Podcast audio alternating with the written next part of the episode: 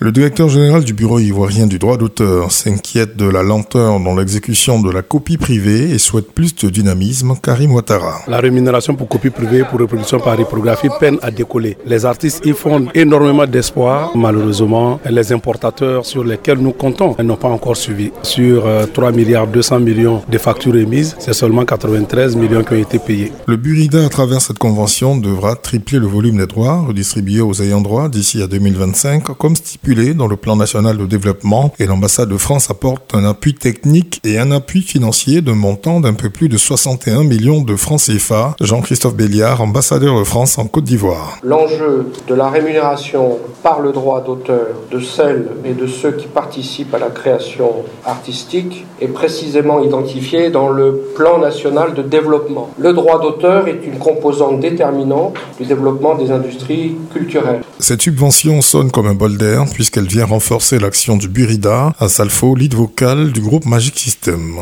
Les industries culturelles et créatives en Afrique se développent de jour en jour. On a besoin d'outils et on a besoin d'accompagnement. Une chose est de voter des lois pour la copie privée, de pouvoir les appliquer. Une autre chose est de pouvoir permettre que les recouvrements se fassent facilement. La direction du Burida s'est engagée à organiser des sessions de formation des titulaires de droits d'auteur et des droits voisins, ainsi que du public spécifique des douanes et importateurs.